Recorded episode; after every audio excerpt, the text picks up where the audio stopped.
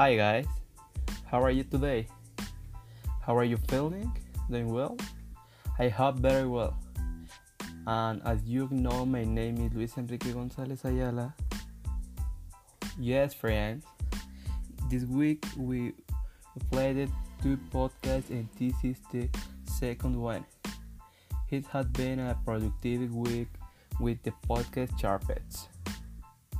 And note of this beating around the bush and let's get down to business. Today on your favorite podcast channel, I will tell you about cardinal numbers. The cardinal numbers are ordinal numbers like 1, 2, 3 in the chart below. You can see how we make number from 0, 0 to 100 and then some units above that.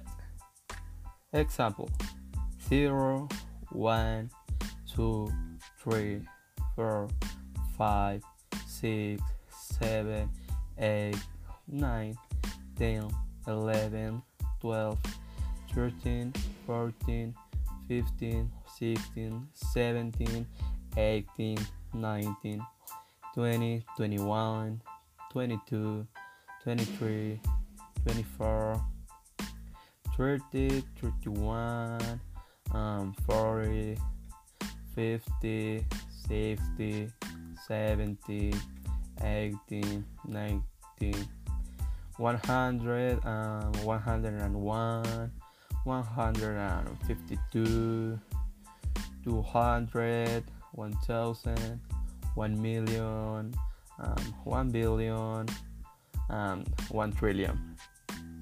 The separation between hundreds and tens. Hundreds and tens are usually separate by and in American English and is not necessary.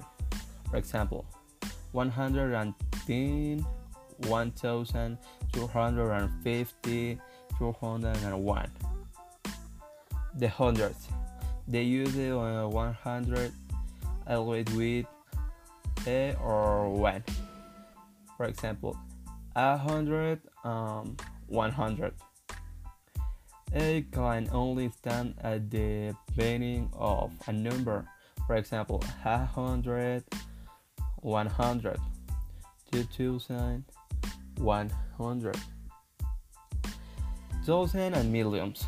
Um, always with a or one. For example, a thousand, one thousand, or two hundred and one thousand. They use commas as a separator the, the numbers. The number million.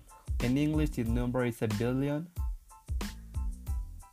This is very tricky for nations where a billion has 12 zeros in English. However, it's a trillion. But don't worry, these numbers are even a bit problematic for native speakers. For a long time, the British billion had 12 zeros. A number with 9 zeros was called a thousand millions. No. Oh, however, as also in British English, a billion had 9 zeros, but from 10 to 10 to number still uses confusion. You like the paragraph? I'm afraid. Good. Singular or plural? The numbers are usually written in singular. For example, 200 euros, several thousand years. Um, temporal is only used with dozen, hundred, thousand, million, billion, if they are not modified by another number or expression, for example, hundred of euros, thousand of light years. Good. For numbers in the hundreds, the British usually say and, but the Americans often do not say and. For example, in British English is 120. In American English is 120. Okay, for numbers in thousand, the British usually say thousand, but the American often say hundred.